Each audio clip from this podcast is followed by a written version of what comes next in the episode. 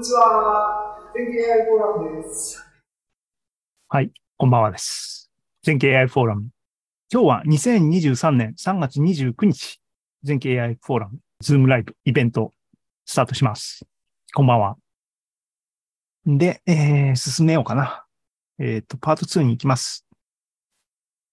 で、パート2は、今日に来るわけですね。未来に対して不安だなと思ってた考えから、じゃあ、今日の AI っていうタイトルで、ちょっと喋ります。パート2ですけども。脱線。まず脱線。今日のといえば、やっぱり僕は今日の芸術ですね。これもおすすめです。時代を創造する者は誰かって書いてありますが、結構、あの、示唆的な本でした。おすすめです。で、えっ、ー、と、パート2では、3月ね。2023年3月、一月、1ヶ月。この間に、僕に何が起きたのかっていうか、僕の目に何が入ってきたのかっていうか、世界がどういう風に変わっていったのかっていうか、もうちょっと自分を追ってね、時間を追って、振り返ってみようかなと思います。それは、あの、今を理解するためでもあるし、最初から言ってるように、えー、前向きになるためにってことでね。闇を抜けるためにね。あの、もう僕は闇を抜けてる僕ですけども、今説明しててまた闇になってきたんだけど、っていう話です。あの、1ヶ月に僕に起きたことね。で、予想されていたことではあるんですが、この一月はやっぱりね、この一月っていうかな、スピードが明らかにやっぱりね、加速してるな、思いますね。加速するよ、するよって僕はずっと言ってたんだけど、だから何言っとんだっていう話であると同時に、ここで予測されていたって言ってるのは、ここで具体的に僕がこう書いてるのは、GPT-4 の話をしてるんですが、えー、3月の中旬に15だっけ ?4 だっけ ?GPT-4 が OpenAI からアナウンスされたんですけども、その2週間ぐらい前に、1週間だっけ？えっ、ー、と、リーク情報があってね、うちわのマイクロソフトさんがですね、ヨーロッパの ドイツの CTO が口を滑らせたっていうんで、ああ、もうすぐアナウンスされるねっていうのはみんな知ってたんだけどもっていう話を予想されていたと書いてますが、えー、そういうのが出てくるのは織り込み済みだったん心の準備はしてたんですけども、怒涛だったと。その話をします。でね、ここしばらくの僕に起きたことっていうのは、週1で今リリースしてる個人的なポッドキャストやってますって言いましたが、それのトークエピソードにおいて大体ね、触れてるんですね。えー、っと、これ2023年2月の17っていうのは、全経フォーラムの2月の回が22ですから、その直前なんだけども、世間、あの AI の進歩がなんか、盛り上、チャット GPT ですけども盛り上がって、なんかみんな熱狂してて疲れたっていうことを、ここでは言ってるんだけども、その後 AI フォーラムやって、で、24日の英語会の喋りの時に、Coffee and East and Paper Book って書いてますが、ね、3つテーマを並べてるだけですが、これのイーストね、イーストってイースト菌のイーストね、パンを膨らませてる、膨らませる空気のことああ疲れたなと思って、みんな騒ぎすぎじゃねって思ってた心境だったんだけども、っていう話をしてて、えっ、と、興味ある人は、あの、ポッドキャスト聞いてください。ここでは繰り返しませんが。で、えっ、と、3月に入って、3月の17、17ね、いろいろバタバタ起きた直後ぐらいの話ですけども、ここはね、話のテーマ一応書き出したんで分かりやすいんで、コピペしてきたんですけども、こんなね、セクション分けすると、この、こんなごちゃごちゃ喋ってるんですけども、ね、生成 AI の衝撃っていう、えー緊急企画が、日本ディープラーニング協会かな？で、あの、ビデオカンファレンス的なことがあったりとか、したりとかして、なんか、うーって思ってたりしての、3月24日。24日っていうのはついこの間ですけども、英語会のエピソードで、えっ、と、まだごちゃごちゃ大変だった。A week of mid March。ね。GPT-4 が出たんだけども、なんかこう、あこの辺ですね。で、さっき言ったね、アキラとか、ソラリスとか、この辺の話とか、ターミネーターとスタートレックが、みたいな話を、まあ結局、ポッドキャストを喋るときにわーって考えてることを喋っててっていう内容ね。あ、ちなみに、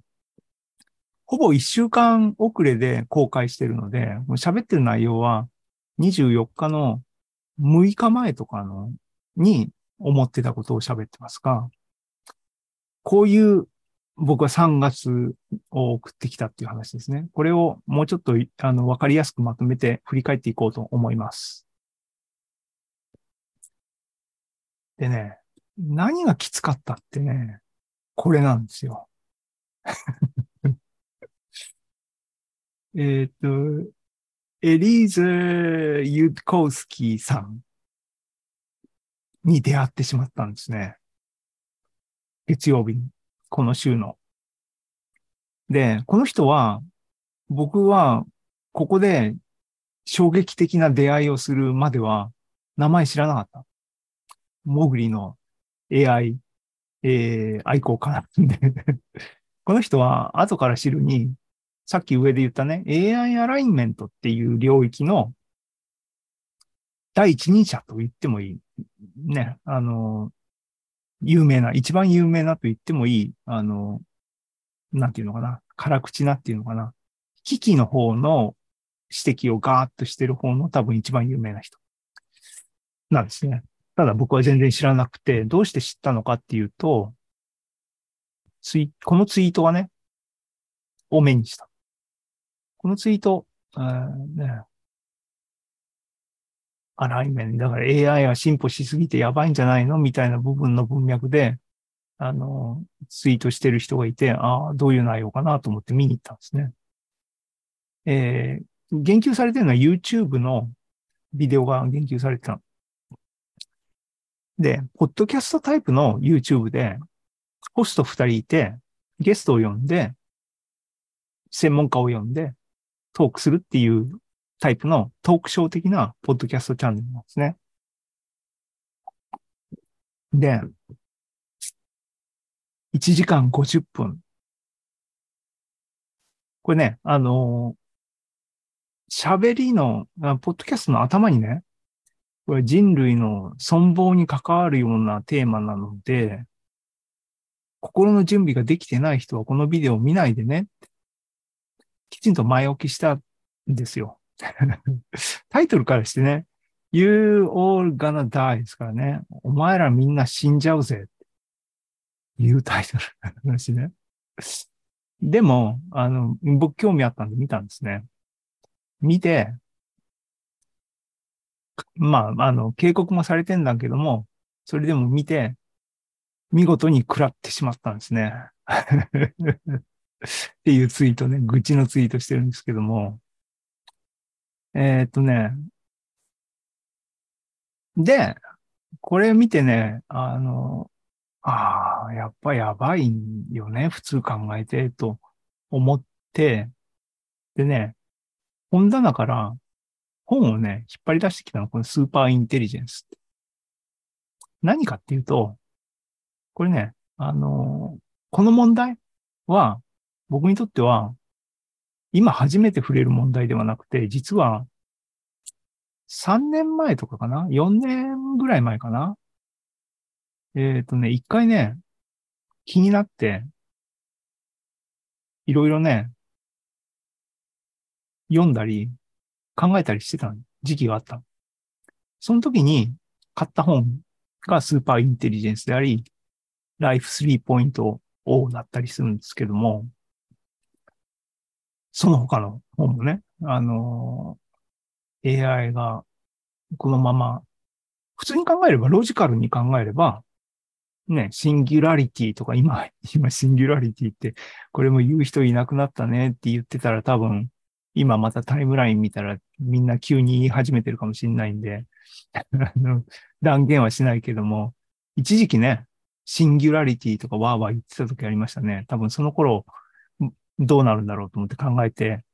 いろいろ勉強してた時に、やっぱりね、だんだんね、気がめいってきたのね。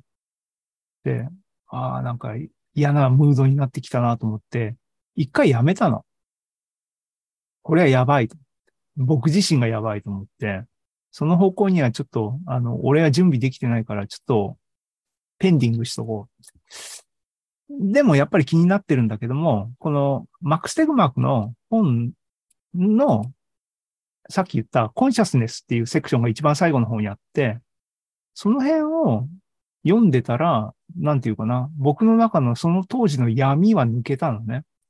ああって、ちょっとほっとしたっていうかね。うん、意識について考える。まあまあ、その後に、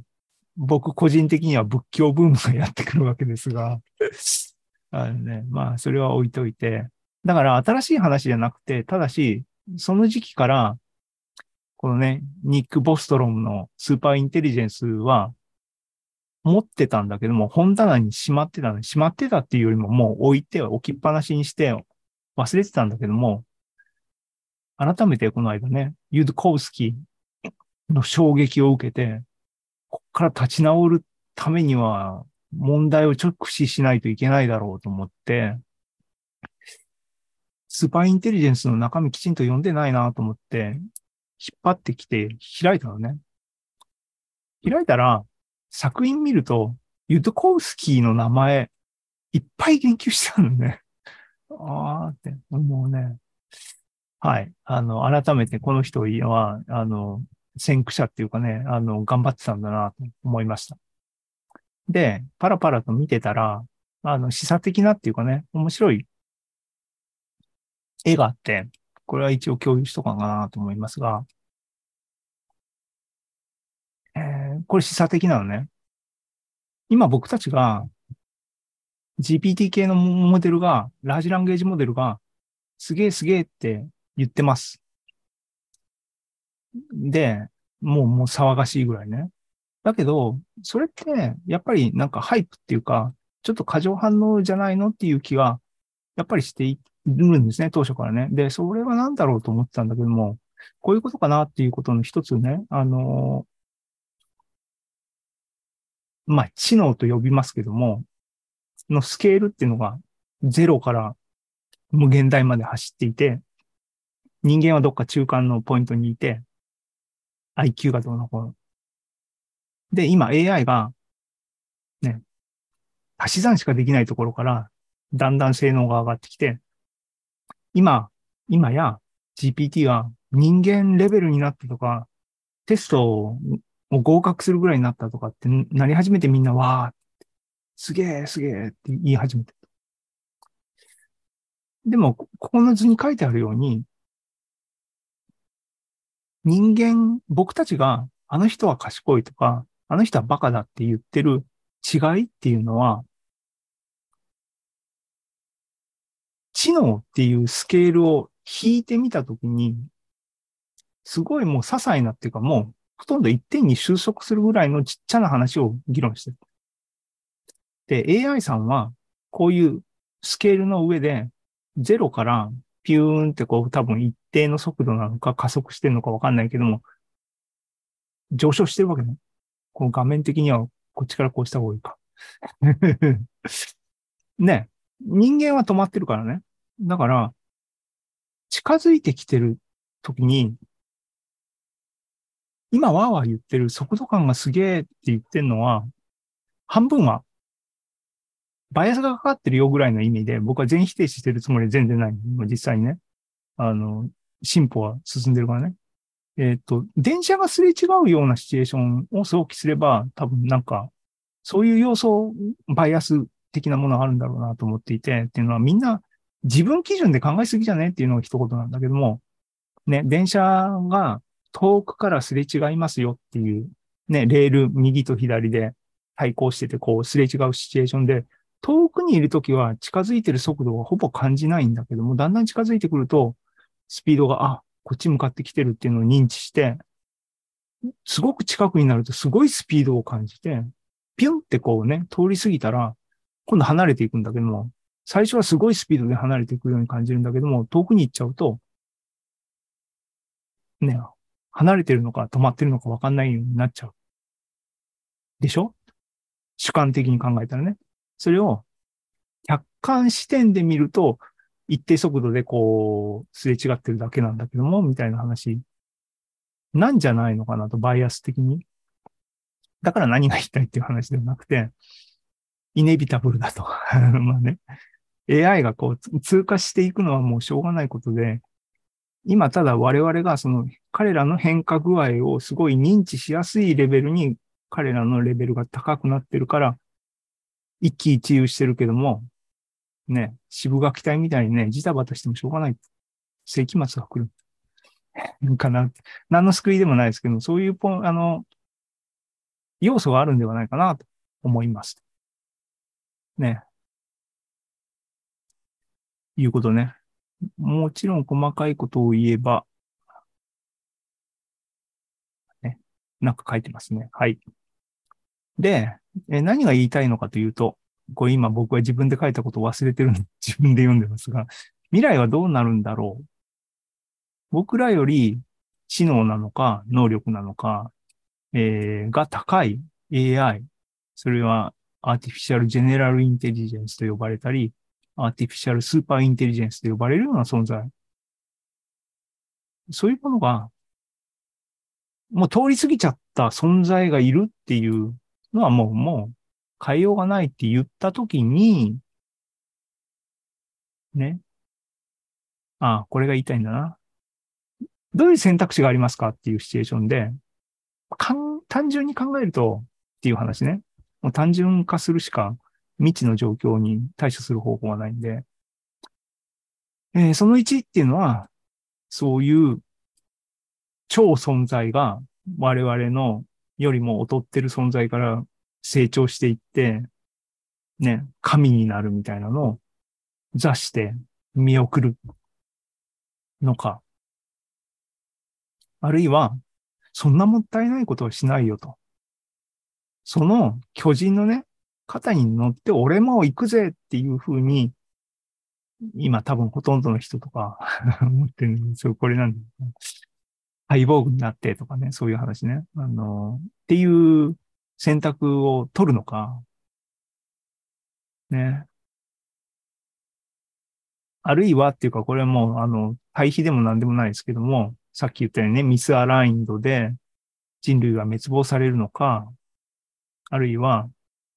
もう、そんな下々の人類なんて気にしない神は、ただ黙って我々を放置して、超越的な存在になっていくのか、どうなんだろうなって、あれこれ考えさせられたわけですね。ユドコウスキーのビデオを見てね。これが僕の暗黒期。3月13日。月曜日。で、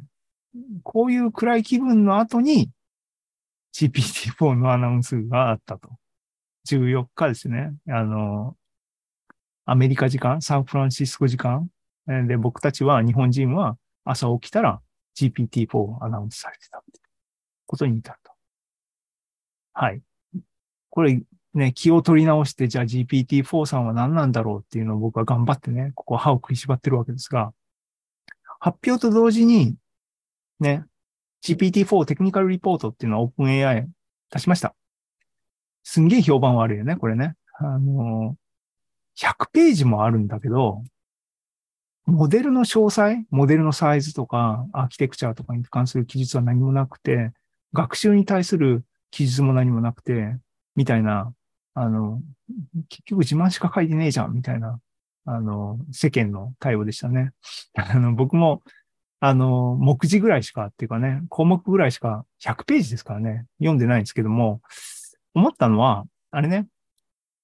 えっ、と、Reinforcement Learning with Human Feedback。RLHF。これなんか、なんか、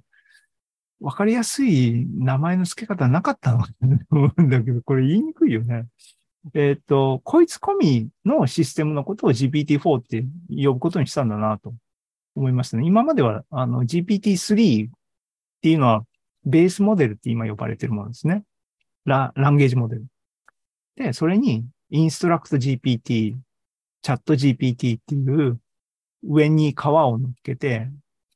reinforcement learning for with human feedback を乗っけて、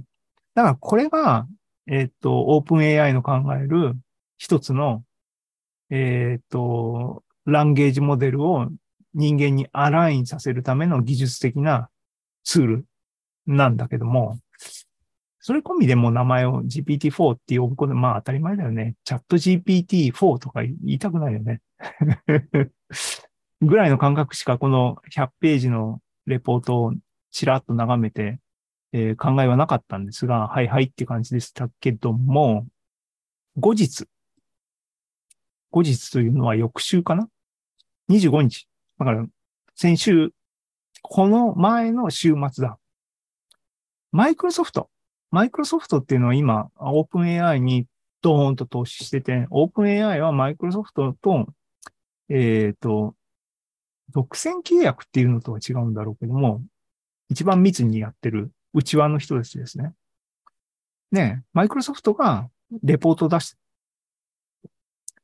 タイトルは Sparks of Artificial General Intelligence で、ね、あの、GPT-4 に関するテストをや、マイクロソフトさんが多分プレビューを提供されてみたいな話だと思うんですけども、その結果のレポートですよと。そのタイトルが Spark of AGI と。AGI のスパークが見られたよっていうなんかすげえタイトルですよね。で、これは読まなきゃいけないじゃんと思って、週末ね、頑張って読もうと思いました。皆さんも読みましょうね。全452ページ。でもこれ多分ね、読む価値あると思いますね。うん。で、僕、あの、興味があるところだけつまみ食いして読みました。英語ですけれども、読みました。一応ね、感想をいくつか一応まとめておきたいと思いますが、GPT-4 さんね、マルチモーダル、マルタイモーダルっていうのが多分売りだっていうのがアナウンスメントに含まれてましたが、えっ、ー、と、ここの論文で触れられてるのは、アーリーバージョンですね。リリース前の GPT-4 がターゲットになってて、多分、マルチモーダル系の機能は言及されてなかったと思います。普通のラージランゲージモデル、バージョンアップされたラージランゲージモデルの話だったと思いますが、それでも音楽に関してできることできないことの議論がありました。で、まあ僕音楽興味あるんで、えー、どんなことや、と思って、あの、見てみたんですけども、えっ、ー、と、業界にはですね、業界っていうのはコンピューターミュージックっていうのとは違うんだけども、あの、楽譜を、楽譜をっていうのかなえっ、ー、と、テキストファイルで記述する ABC 記法っていうのがあるんですね。で、 language model なので、データとして ABC 記法のデータセットっていうのも含まれていて、それを学習してるラージ、あの GPT-4 を学習してるので、ABC 記法で音楽を書いてくださいって書かした音楽を評価するみたいなことをやってみたという話ですね。まあできるんでしょうねと思いますね。あのテキストで入出力、インターフェースするっていう話ですからね。で、結果はっていうと、えっ、ー、と、まああんまり良くなかったと。えっ、ー、と、僕がさらっと読んだ、えっ、ー、と、ものをえっ、と、一行で、あの、まとめると、コードっていう概念まで、えっ、ー、と、GPT-4 さんは理解が到達してないみたいですと。対法的なっていうか、対法って何やっていう話だけどもね、カウンターパートでこう動かすだけやんっていう、まあ、ランダムでもいいやんみたいな話かもしれないけど、えっ、と、その辺は見た目なんか、そ、それっぽいかもしれないけどもっていう形だけども、コードプログレッションとかコードみたいなセンスは持ってないっていうのが、あの、結論だったかなと思います。へえって感じですけども、まあでもそれもさもありなんで、っていうのは多分想像するに ABC 記法で書かれた情報量が多分圧倒的に足りないんでしょうと。で、えっ、ー、と、OpenAI のあの論文とか読めばわかりますが、データ量こそがパワーっていうのが現状のね、GPT モデルの成功の理由ですから、ABC 記法の楽譜をもう山のように与えれば、もう音楽も多分同じ言葉を理解してるぐらいのレベルであっという間に学習が済んでしょうね。そうなった時に世の中はどうなるのか面白いなと思いますね。僕はもう最初から、最初からっていうのは、あの、マジェンタが、えっ、ー、と、財布するプログラムをディープラーニングで書いた時から、音楽は人間が自分でやるのがいいだろうと思い続けてる人間なんで。まあ、あの、ちょっとバイアスかかってますけどね。はい。その2。感想その2。やっぱり、みんな盛り上がってますが、GPT は、所詮ランゲージモデルなんだと。そこは、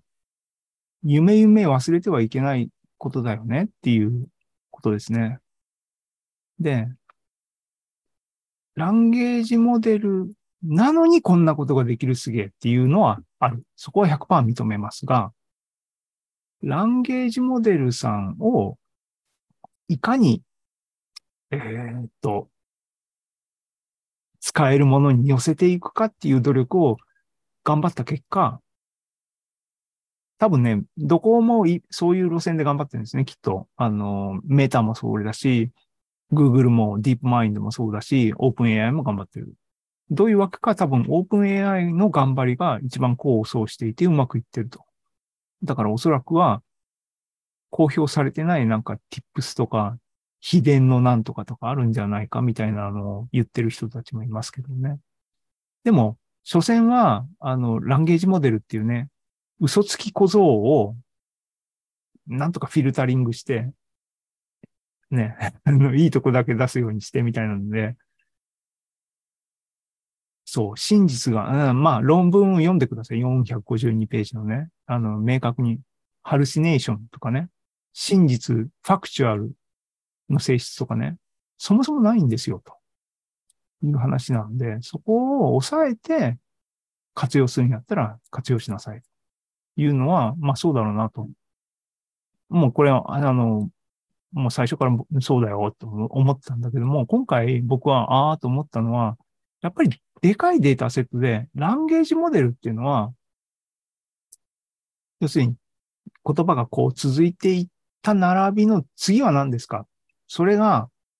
自然な次の言葉を予想しろっていうタスク自体が、そういうふうに説明すると、すげえおもちゃタスクに感じられるけども、それの本当に意味するところ、この辺は、あれだね、誰かも言ってたよね。以下で示すビデオ誰だったか忘れましたが、まあそう言われてみればそう、あ、あれだな、イリア、えー、イリアさんが、イリア・サスカバーさんが、のビデオで多分彼自身が言ってたよね。あの、そう。文脈を理解しないと、それっぽい言葉っていうのは出てこない。じゃない？当たり前じゃないっていうんで、それを大量のサンプルを与えることで、こういう並びが来たら、こういう感じっていう、ね、えっと、ディストレーションってありますよね。普通のディープラーニングとかでもね、あの、上流っていうやつですけども、何らかの形で、たくさんのデータの中から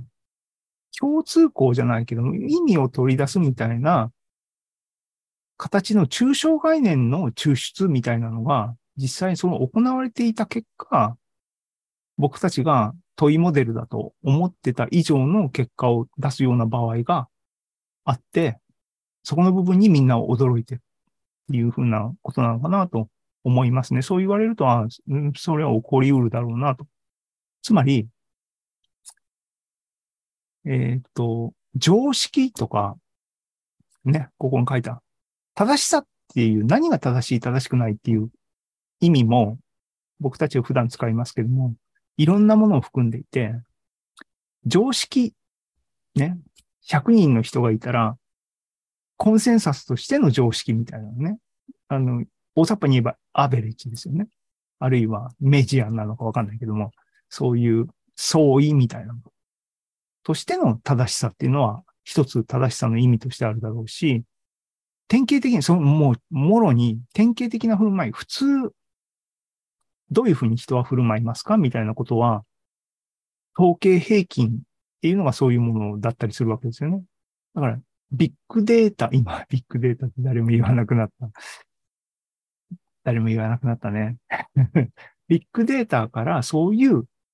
常識とか典型的な振る舞いみたいなのは、ね、平均取ったらそういうっぽいもの出てくるでしょっていうのと同じレベルで、ランゲージモデルっていうのも、たくさんのデータからそういうものを引き出す